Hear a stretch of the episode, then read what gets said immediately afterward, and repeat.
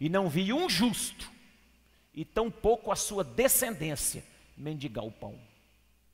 Se você é justo, fica tranquilo. Você vai passar por essa, vai passar por outras que vierem, e o Senhor vai fazer você prosperar em todos os tempos. Você é a igreja de Jesus, você não está abandonada, não, você é a noiva. Amém? Glória a Deus. Marcos capítulo 4, verso 35. Diz assim o texto: Naquele dia, sendo já tarde,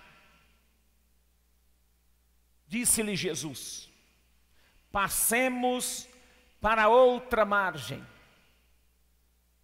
E eles, despedindo a multidão, o levaram assim como estava no barco, e os outros barcos o seguiam. Ora, levantou-se grande temporal de vento, e as ondas se arremessavam contra o barco, de modo que o mesmo já estava a encher-se de água. E Jesus estava na polpa, dormindo sobre um travesseiro. Eles o despertaram e lhe disseram: Mestre, não te importa que pereçamos? E ele, despertando, repreendeu o vento e disse ao mar: Acalma-te, emudece.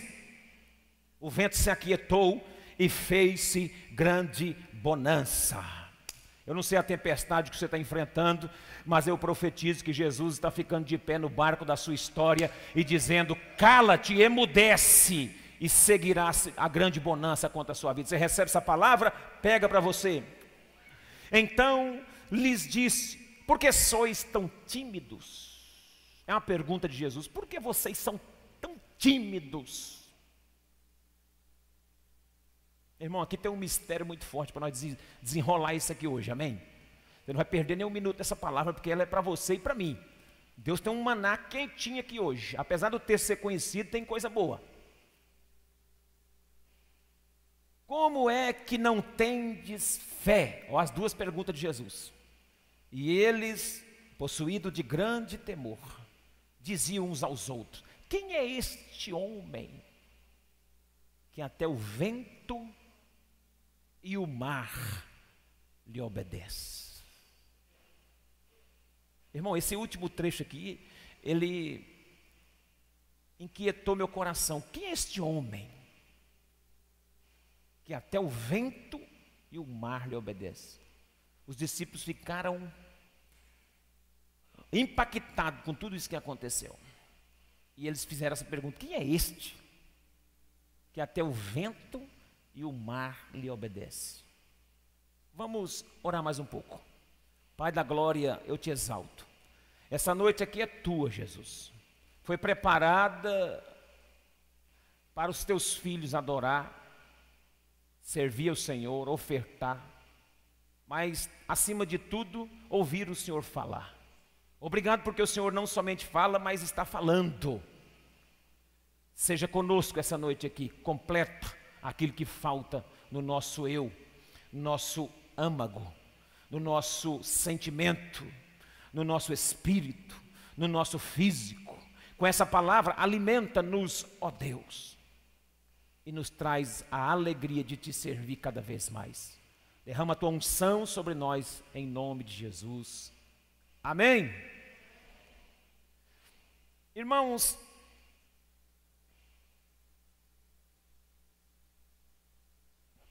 a travessia. O texto se trata da, de uma travessia. O texto diz assim: que naquele dia, sendo tarde, Jesus impeliu, ou chamou, convidou, convocou, ordenou, passemos para outra margem. Esse passemos para outra margem fala de um chamado para atravessar. Eu gostaria de chamar essa mensagem de a travessia. Repita comigo: a travessia. Jesus, em alguns momentos da nossa vida, sempre nos chama para atravessar de um lado para o outro. O que significa esse chamado de Jesus para atravessar? É basicamente um chamado para disposição, para nos movimentar. E esse chamado de atravessar, passar para o outro lado, fala da disposição, da provocação de Jesus em nós para nos movimentarmos na direção que Ele tem. Isso fala de um chamado específico de Jesus para nos deslocar, isso para nos mover, para nos reposicionar, ou seja, nos posicionar não apenas para um lugar aonde ele fará um milagre extraordinário, porque esse texto é claro. Ele fala de uma de Jesus acalmando a tempestade. A ênfase do texto é na é naquilo que o milagre se apresenta, que é o maior, aparentemente o milagre mais é, mais glorioso, um milagre extraordinário, a ponto deles falar: quem é este? O negócio foi tão forte na hora que a tempestade no meio do caminho se deu na vida deles, e quando Jesus acalma a tempestade, eles ficam estarrecidos e dizem assim: quem é este que até os ventos e o mar lhe obedecem? Mas esse chamado para deslocar de um, de um ponto de partida para outro, não é apenas para participarmos é, de, um, de um grande feito de Jesus. Jesus não nos chama apenas para participarmos de cenários ufanistas, gloriosos, do poder que emana de Deus diante de um mar revolto. Ele nos chama para um propósito. Primeiro que ele nos desloca para um desafio. Ele está querendo dizer assim: olha, eu estou te chamando para atravessar, e essa chamada para essa travessia é um desafio. Ele está querendo que você aceita a convocação para a travessia, e a travessia tem risco, tem perigo. E esse é o chamado principal, mas acima de tudo tem direção, porque você vai perceber que tinha outros barcos atrás dele. E aqui agora, Jesus então vai guiando aqueles barcos. Então essa chamada é, é para você se dispor, para você se mover, para você se deslocar do lugar onde você está, mas não apenas para participar de um movimento. Para não, para, não apenas para fazer parte de um cenário de um milagre extraordinário. Não. Jesus vai, vai chamar esse, esses discípulos para atravessar para o lado de lá porque, por, por causa de um propósito. E qual era o propósito?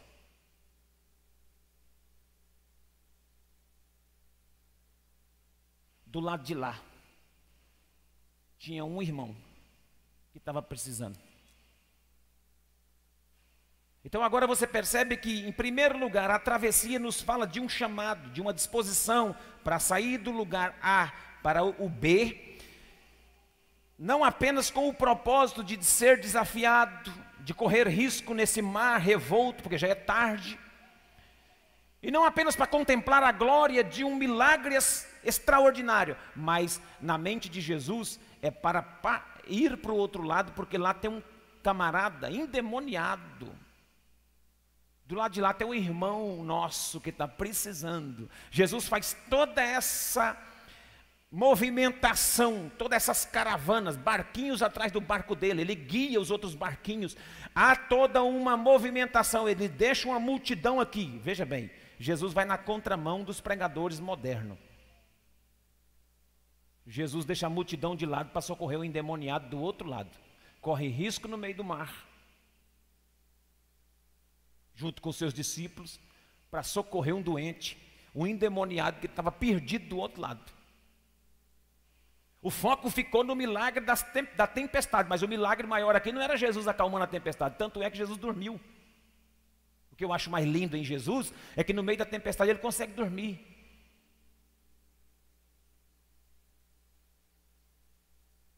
Jesus não, não, não chamou os discípulos apenas para mostrar o seu poder no meio do mar, não.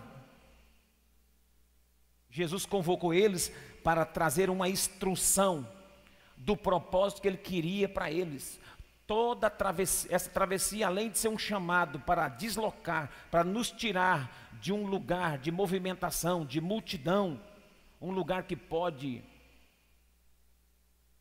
nos envolver pela grandeza, Jesus queria mostrar para ele, olha, o chamado para atravessar não é apenas não é apenas para vocês participarem disso, verem isso, é para vocês se deslocarem de uma visão ufanista, poderosa, porque, irmãos, nós somos tendenciosos a olhar para aquilo que é grande, mas Jesus não. Jesus, ele revela a grandeza, mas ele não revela a grandiosidade das coisas. Ele revela a grandeza do seu ser. E a grandeza do seu ser não está num milagre de acalmar o mar. A grandeza do seu ser está em recuperar um cara que estava vivendo nos sepulcros do outro lado. É por isso que ele chama os discípulos para fazer essa travessia. Então, ele chama, mesmo sabendo que vão passar por um sacrifício, por um perigo, por um risco. A gente precisa compreender isso, porque o texto vai nos dizer que essa travessia, além de ser uma chamada para abandonar esse lugar que tira a nossa visão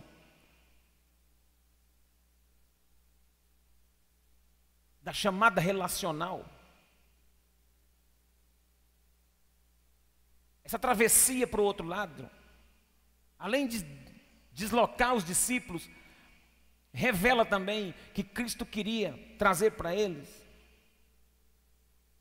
a ideia de um sacrifício relacional e não apenas devocional. Jesus queria ensinar algo para aqueles discípulos que supera a devoção. A nossa devoção é estar no meio da multidão, o nosso culto, a nossa adoração, os nossos momentos de congressos e coisa e tal. Eles estavam no meio da multidão, participando dos milagres. Jesus estava realizando coisas ali. Mas Jesus retira eles daquele meio, do meio da devoção, no meio dos ensinamentos, no meio das revelações que Cristo estava dando para eles. Então a chamada para atravessar é fazer essa travessia com Jesus, parte do, do, do pressuposto que precisamos nos deslocar. Devemos estar dispostos a no, nos mover. Se Jesus te chama para ir com Ele, mesmo que tenha risco na caminhada, mesmo que o mar se levante, Ele está te chamando para sair de um lugar de conforto, para ir para um lugar de relacionamento, nem que for com uma pessoa. Você está entendendo que Deus pode te tirar do meio de uma multidão para te usar apenas para uma pessoa?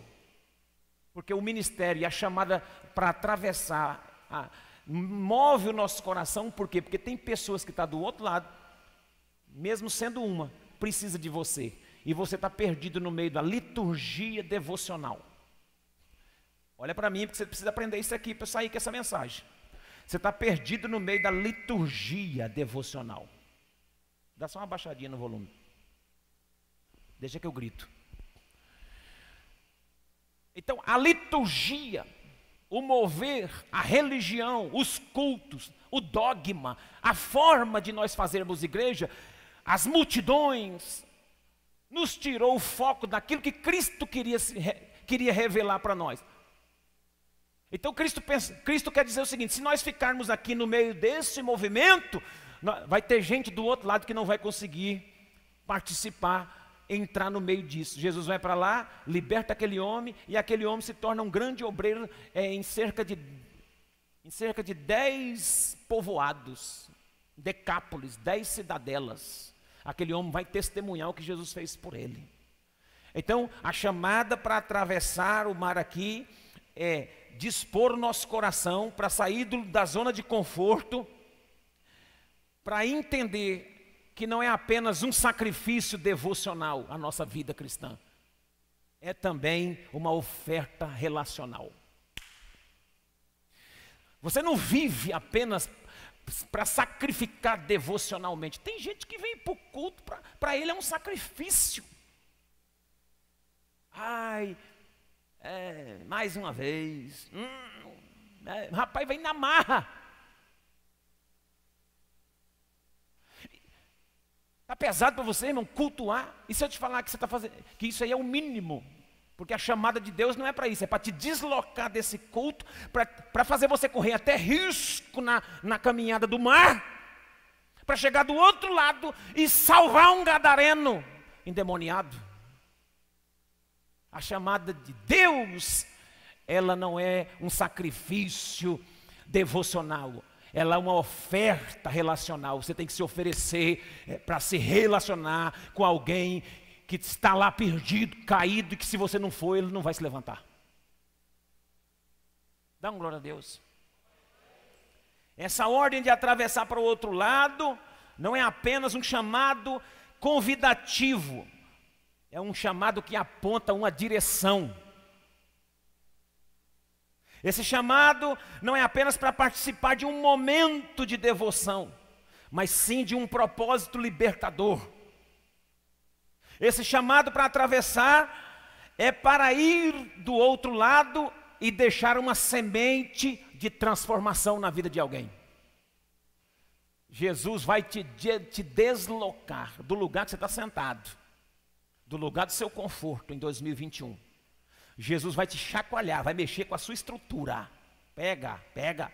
Se você não quiser, Jesus vai mexer do mesmo jeito, porque Ele é Deus, tem compromisso com você, vai te pegar, vai falar, vamos passar para lá, porque é lá, é lá que eu quero fazer de você um agente de transformação na vida do outro. Esse é o chamado da travessia. A travessia é, revela esse propósito, e não apenas o milagre do mar, não somente o acalmar da tempestade, não apenas aquela questão da multidão que ficou para trás, que enche o nosso coração, muitos seguidores, né? Hoje nós estamos vivendo assim a onda dos seguidores. Né? Quem tem muitos seguidores está por cima, né? E o salmista diz: Bondade e misericórdia me seguirão todos os dias da minha vida. Se esses dois me seguir, tá bom. Bondade e misericórdia me seguir, já está diz o pastor. Jesus larga todos aqueles seguidores, enfrenta um mar revolto, faz um milagre extraordinário, mas mesmo assim o propósito da travessia não era esse. É pedagógico. A travessia é pedagógica, ela quer revelar que do outro lado você tem que deixar uma semente de transformação. Aleluia. Jesus vai ensinar com esse chamado que ele trabalha em cima de grandeza, não de grandiosidade. Os discípulos ficaram apavorados por causa do milagre. Os discípulos ficaram extasiados por causa, por causa do milagre. E eu, se eu estivesse no barco e visse Jesus acalmando as ondas, eu também ficava. Eu também ficaria. Mas nesse chamado, Jesus quer ensinar o valor da grandeza e não da grandiosidade. Jesus foca naquilo, Jesus foca naquilo que é glorioso e sublime, e não naquilo que é espetaculoso.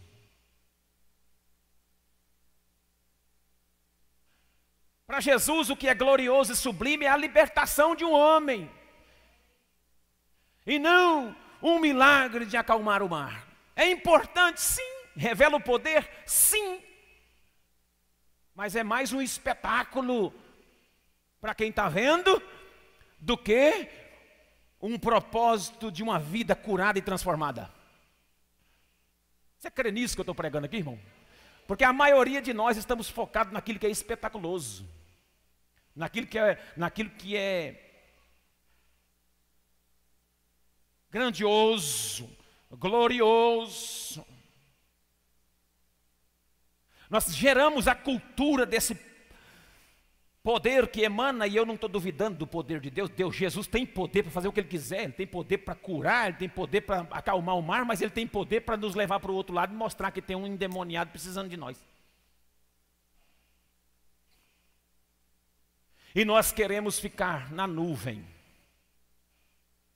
na glória, no Pentecoste, na profecia na revelação, no poder, fala Deus, mistério, glória, nuvem que so, é, sobe, desce, pen, olha, a tempestade se acalmou, tudo bem, a tempestade acalmou porque nós precisamos atravessar para concluir a viagem, e na conclusão da viagem tem um, tem um, um maluco com pedra na mão, atacando os outros na, na, na rua, atacando as pessoas no, cemitério, dorme nas catatumbas. É lá que nós vamos mexer com ele.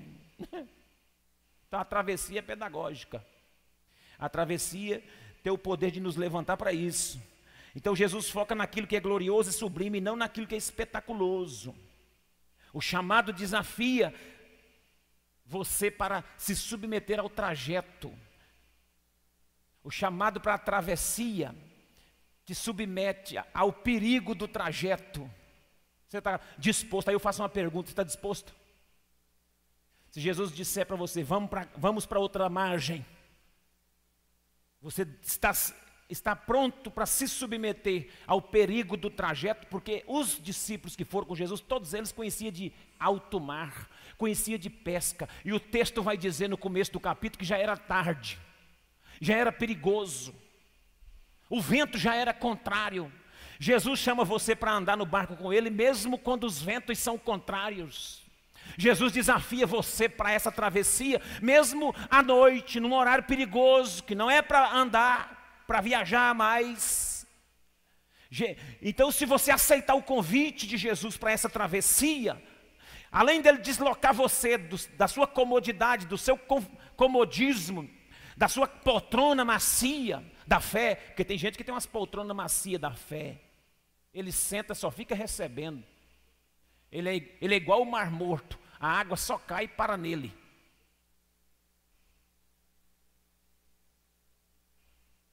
Ele é igual água de lagoa, não tem saída. Aquela água parada.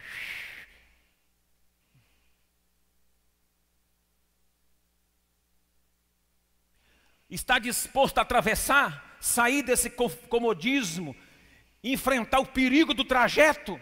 Porque o horário já não está bom para viajar. Os ventos são contrários. Mas eu estou te ordenando, vamos passar para o outro lado, vamos atravessar comigo. Por quê? Porque do outro lado de lá tem um homem que precisa de nós, um irmão que está precisando de nós. Não é a cidade inteira, não, irmão. Nós não vamos fazer uma grande conferência, não. Nós não vamos montar um grande palco lá em Decápolis, não. Nós vamos ficar, nós vamos chegar lá e pegar um doido, um maluco que está no cemitério, tacando pedra nos outros, se cortando. Esse, esse aí vai ser nosso obreiro. Nós vamos deixar ele lá e já vamos enviar ele como missionário para ficar lá na obra. Você viaja com Jesus nessa proposta? Não, eu vou, não, vou não. Jesus, não dá certo. Então, o chamado de Jesus, além de nos deslocar, revelar o propósito, né, essa pedagogia da travessia, ela, ela vai desassociar o coração dos discípulos dessa grandiosidade e vai revelar o propósito. Então, é uma submissão ao trajeto, o chamado submete aos perigos da travessia. Só quem está disposto a se movimentar e correr risco na travessia serve de guia. Você vai entender o seguinte: que Jesus estava ali e outros barquinhos também o seguiam, está dizendo o texto. Então, só quem está disposto a encarar os perigos da travessia, só quem se submete a esses perigos e se movimenta na direção que Jesus está apontando, corre risco na travessia, pode servir de guia para alguém. Jesus, a chamada dele não era apenas para ensinar os valores devocionais de uma vida cristã, era para ensinar aqui princípios de transformação, princípios de direção. Jesus vai servir de direção, ponto de direção. O barco dele vai na frente, os outros vão atrás, ele vai guiando aqueles barcos para um propósito. Irmãos, por que, eu estou ministrando isso? Porque eu acredito que Jesus está pegando toda a sua igreja e vai querer atravessar essa igreja para um outro lugar, para um outro lugar de movimentação, de propósito. Com toda essa pandemia, eu estou vendo Jesus pegando a igreja que está aqui, ela é na sua adoração, na sua oração, na sua liturgia, na, nos seus cultos devocionais e querendo ensinar valores e princípios relacionais para que possamos alcançar muito mais do que já alcançamos até agora. Você crê nisso? Diga glória a Deus.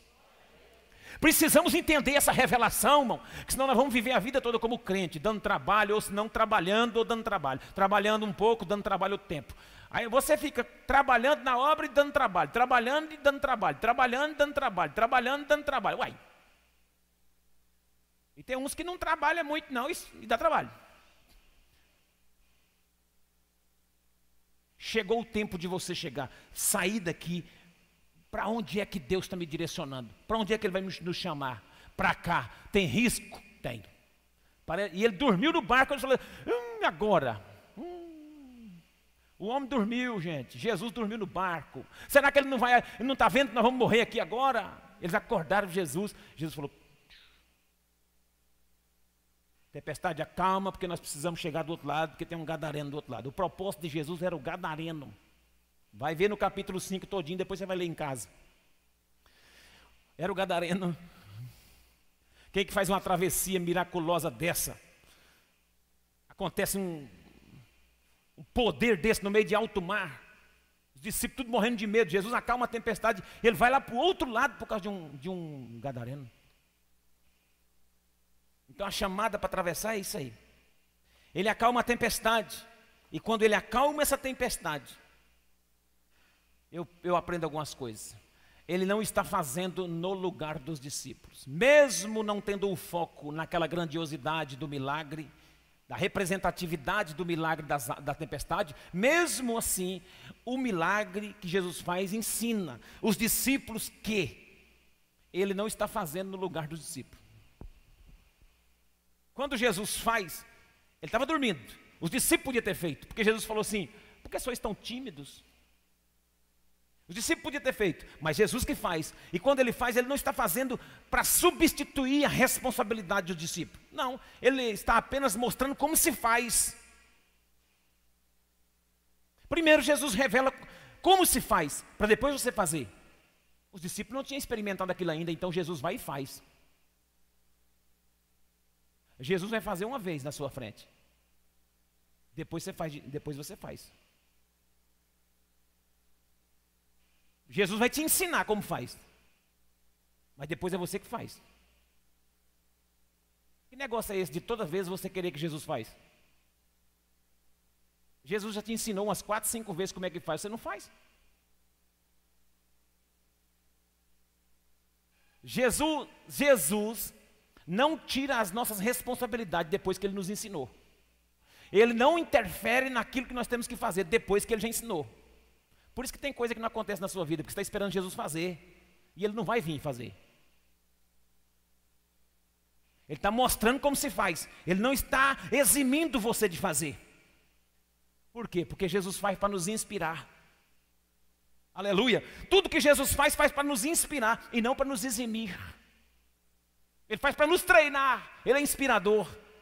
Quando Jesus carrega a cruz, ele carrega para nos estimular. Ele fala: agora, agora carrega a sua. Eu vou carregar a minha. Mas agora você quer ser meu discípulo? Toma a sua cruz e siga-me. Ele faz para nos estimular. Jesus é o, é o perfil do líder que faz primeiro. Então ele acalma a tempestade para mostrar como é que faz. A missão não é apenas contemplativa, irmão, não é passiva. A missão, ela é inspirativa. Jesus revelou uma missão inspirativa poder, glória, acalmando tempestade, mas também se relacionando com um homem maluco lá do outro lado. Ela é inspiradora, é inspirativa. Você pode dar uma glória a Deus? É para nos mover e nos tornar completo como Ele. Ele é inspirador. Aqui eu escrevi uma frase: Jesus é inspirador e não invejável.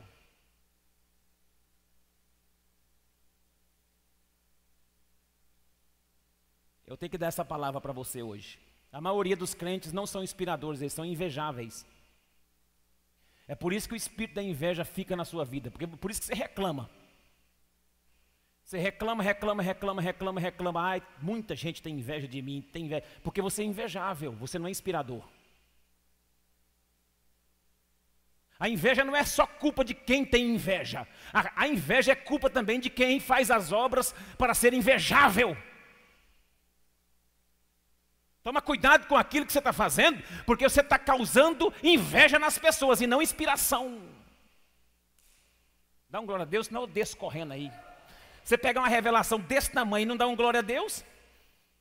Isso aqui está de graça na sua mão, você não pega.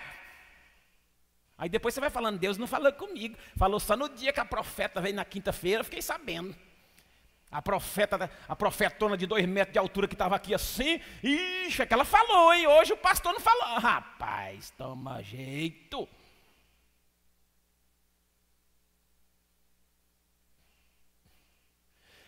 Você não pode fazer as coisas para ser invejável.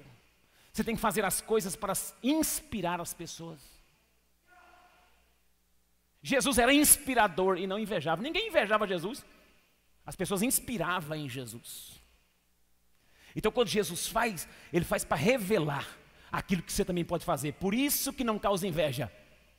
Porque o que nós fazemos e que inspira as pessoas é aquilo que nós fazemos, deixamos claro que eles também têm potencial para fazer igual ou melhor do que nós. Isso é inspiração. Agora, quando nós fazemos algo que vai causar inveja, é que só nós fazemos e concentramos em nós mesmos. Isso causa inveja nas pessoas. Por isso que as pessoas olham para você e invejam você.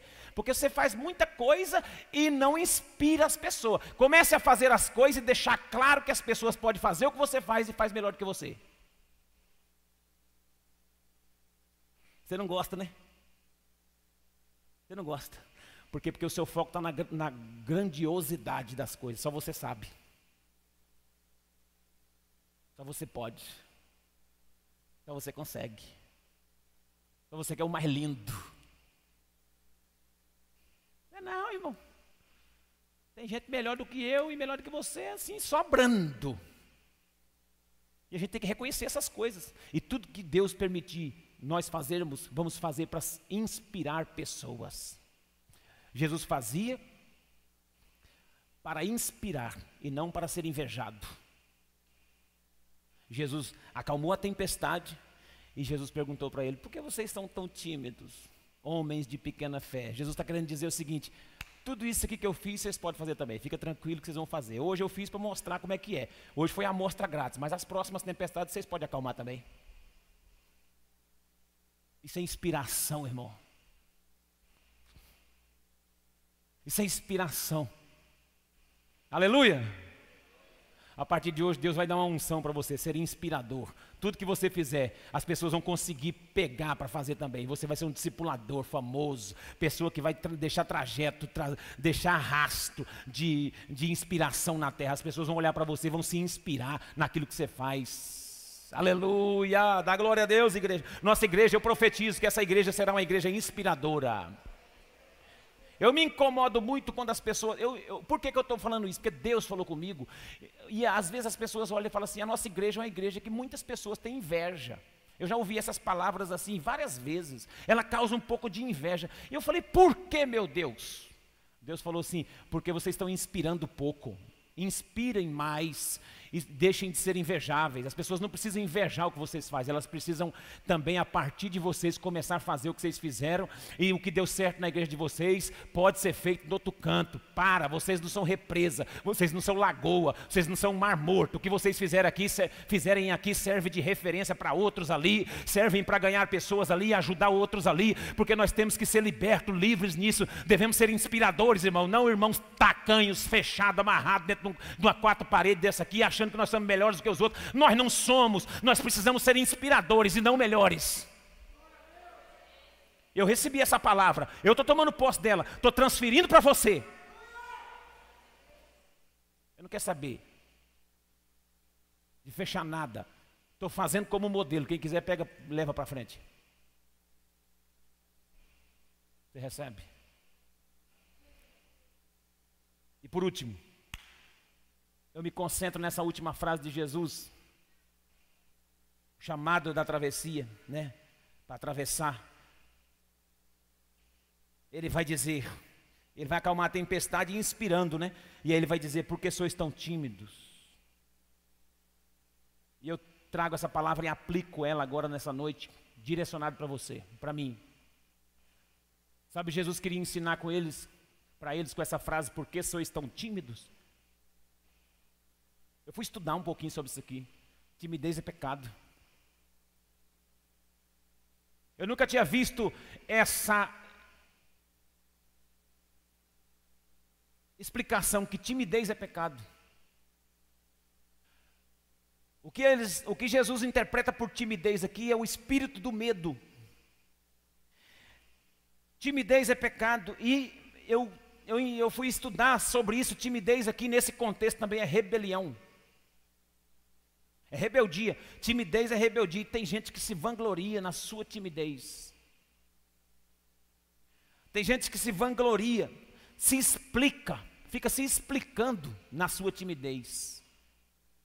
Ai. Não se te dá que pereçamos. Ei, Jesus. Não está vendo que eu não consigo? Por quê? Porque eu tenho medo. Eu sou tímido. Timidez é pecado, irmão. Timidez é rebeldia. Timidez é um espírito de medo que toma conta de nós para nós não fazermos aquilo que Ele nos chamou para fazer.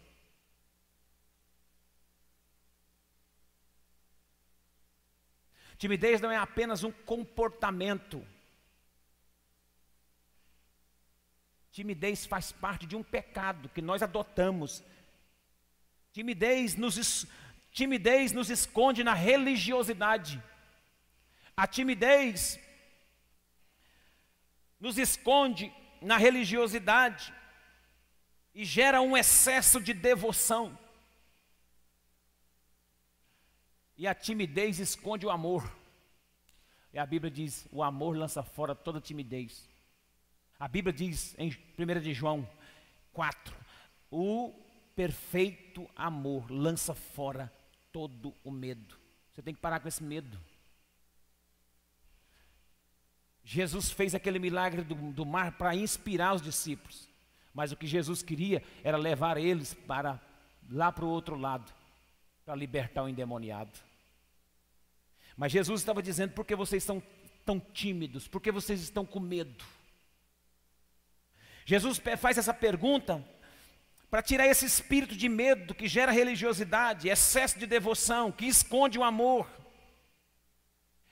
Essa timidez aqui, ela é traduzida por covardia. É covardia, irmão. Jesus está dizendo aqui que isso aqui é uma covardia. Quando nós não assumimos o risco da travessia. Quando nós atribuímos para Jesus o problema que nós estamos aptos para resolver, nós nos acovardamos.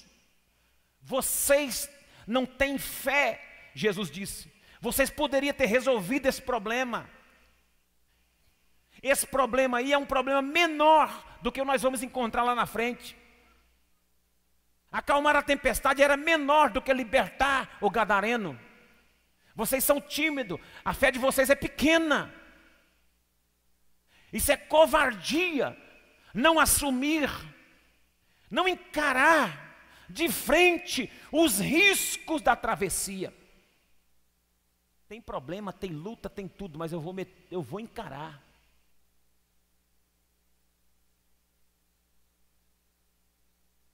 Quando nós nos acovardamos, escondemos dentro de uma devoção incubada.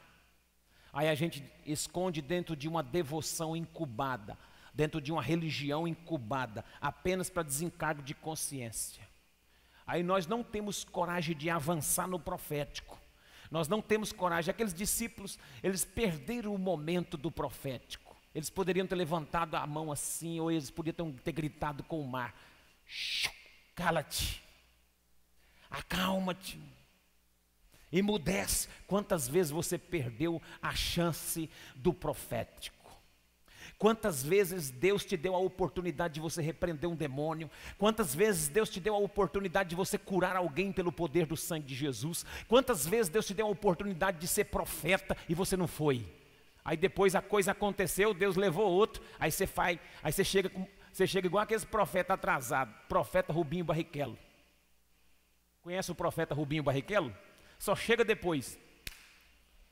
Aí depois que mostrou, aí alguém revelou, teve coragem, foi lá. Você falou, Deus me mostrou isso aí antes. Sabia que eu vi tudo isso antes? É, viu, mas não falou. Viu, mas não contou viu que precisava de orar e não orou. Por que sois tão tímidos? Viu que precisava pisar na cabeça da serpente e não pisou. Por quê? Porque se acovardou. Eu estou falando aqui com gente corajoso, corajosa, gente corajosa. Eu estou desafiando aqui homens e mulheres para profetizar, para declarar que vai romper, para levantar as mãos os, e os céus abrir na sua direção. Você tem, você tem poder para isso, meu irmão nesse negócio de, ah, e o pastor, o profeta, o fulano. Glória a Deus, Deus tem unção específica para algumas pessoas e nós temos que respeitar a unção sim. Porque a unção que nós respeitamos, nós atraímos para nós. Agora, irmão, essa unção ela está disponível a você também. Essa mesma autoridade de calar o mar, os discípulos estavam de posse dela e não usaram. Por isso que Jesus disse: vocês não têm é fé. Porque se vocês tivessem, vocês não precisavam nem ter me acordado. Vocês não ousaram. Não ousaram. Ficou 40 dias o, o, o Golias lá em cima. Ei, chama um homem aí para lutar comigo. Uh, cambá de covarde. Ei, vem para cá. Não tem um aí não? 40 dias, 40 noites, o homem afrontando de tarde, de manhã e à tarde. Chegou Davizinho com um monte de queijo, farofa na, na, no monte de para entregar para os irmãos dele, queijo, farinha, coisa, comida. Escutou o Golias, falou, o que está acontecendo com esse rapaz aí? Ah, esse aí é o Golias, o guerreiro que está desafiando o exército. Falou, não, eu vou lá. Rapaz, você vai? Vai, vai, acho que vai. Chegou diante do Saul, aquele menininho, falou assim: Você vai fazer? Eu vou lutar. Esse homem não pode afrontar o exército do Deus vivo, não. Não perdeu a oportunidade dele. Não ficou com medo. Pegou um estilingue, uma funda, colocou cinco pedras no, no. Como chama aquilo aqui? Como chama aquele. aquele hã? Bornal. É isso aí que eu queria ouvir vocês falando. Que eu sei que vocês são os caçadores de estilingue aí.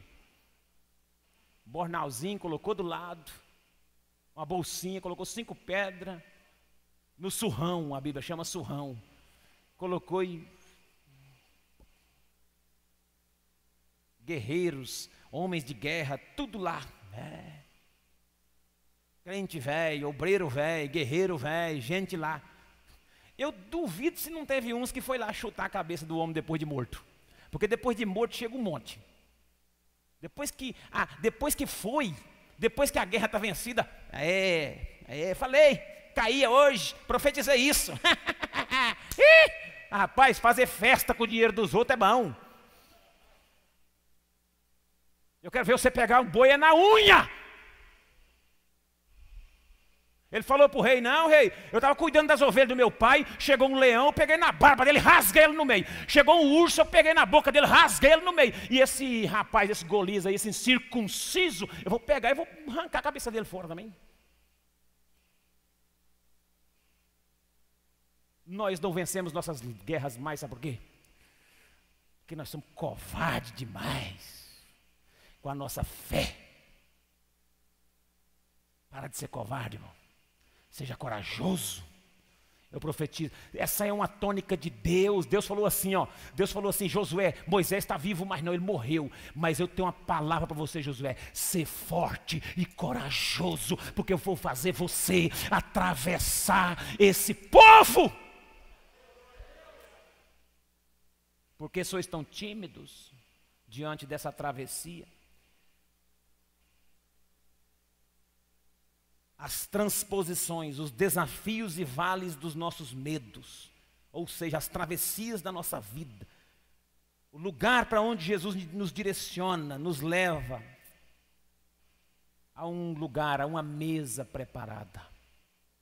Jesus tem algo preparado do outro lado. Por isso que ele te chama para atravessar. Sai do seu lugar de comodismo. Sai do seu lugar de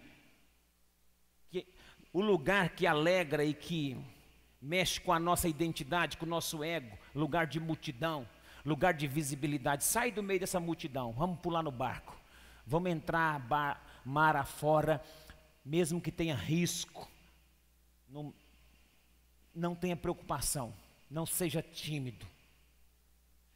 A travessia é para assumir o propósito pela qual fomos chamados. A travessia é para a afeição e não para a devoção. Deixa esse medo de lado. Vamos atravessar. É para a afeição e não para a devoção. Jesus não te chamou apenas para devocional, para culto. Os cultos, os, os momentos litúrgicos é de Deus para nós adorarmos a Deus, mas nós fomos chamados para algo maior do que isso. Fomos chamados a algo maior do que isso. Você crê no que eu estou pregando aqui? Jesus quer desafiar você para a afeição. O que, que é isso? É ver um gadareno e ter afeição por ele.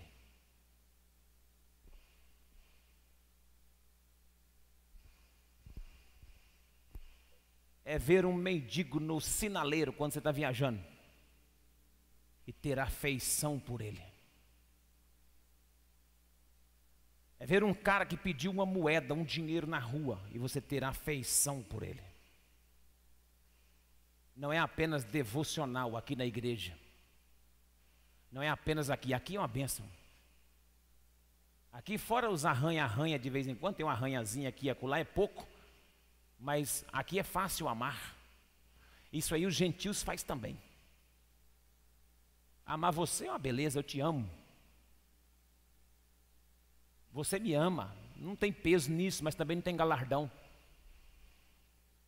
A chamada para atravessar é para a afeição. Ele está nos tirando desse tempo. Enquanto a igreja brasileira não entender que Jesus quer movimentar ela para algo mais rápido. Jesus quer acelerar você. Você passa e não percebe. Você passa e não percebe. Você passa e é tímido. Jesus falou para você dar uma palavra para aquela menina, você não deu. A sua amiga, o seu amigo, Jesus revelou um sonho para você, você foi lá e não falou. Você estava passando na rua, Deus falou: ora com aquele cara ali, você não orou. Por quê? Porque você é tímido. E timidez é covardia. Nesse, nesse aspecto, tá? Não estou chamando ninguém de covarde em outro sentido, não. É nesse sentido. Nesse sentido da revelação do texto é covardia. Timidez é medo. Deus já te chamou. Mas você é tímido ainda. Deus quer dar uma unção para você atravessar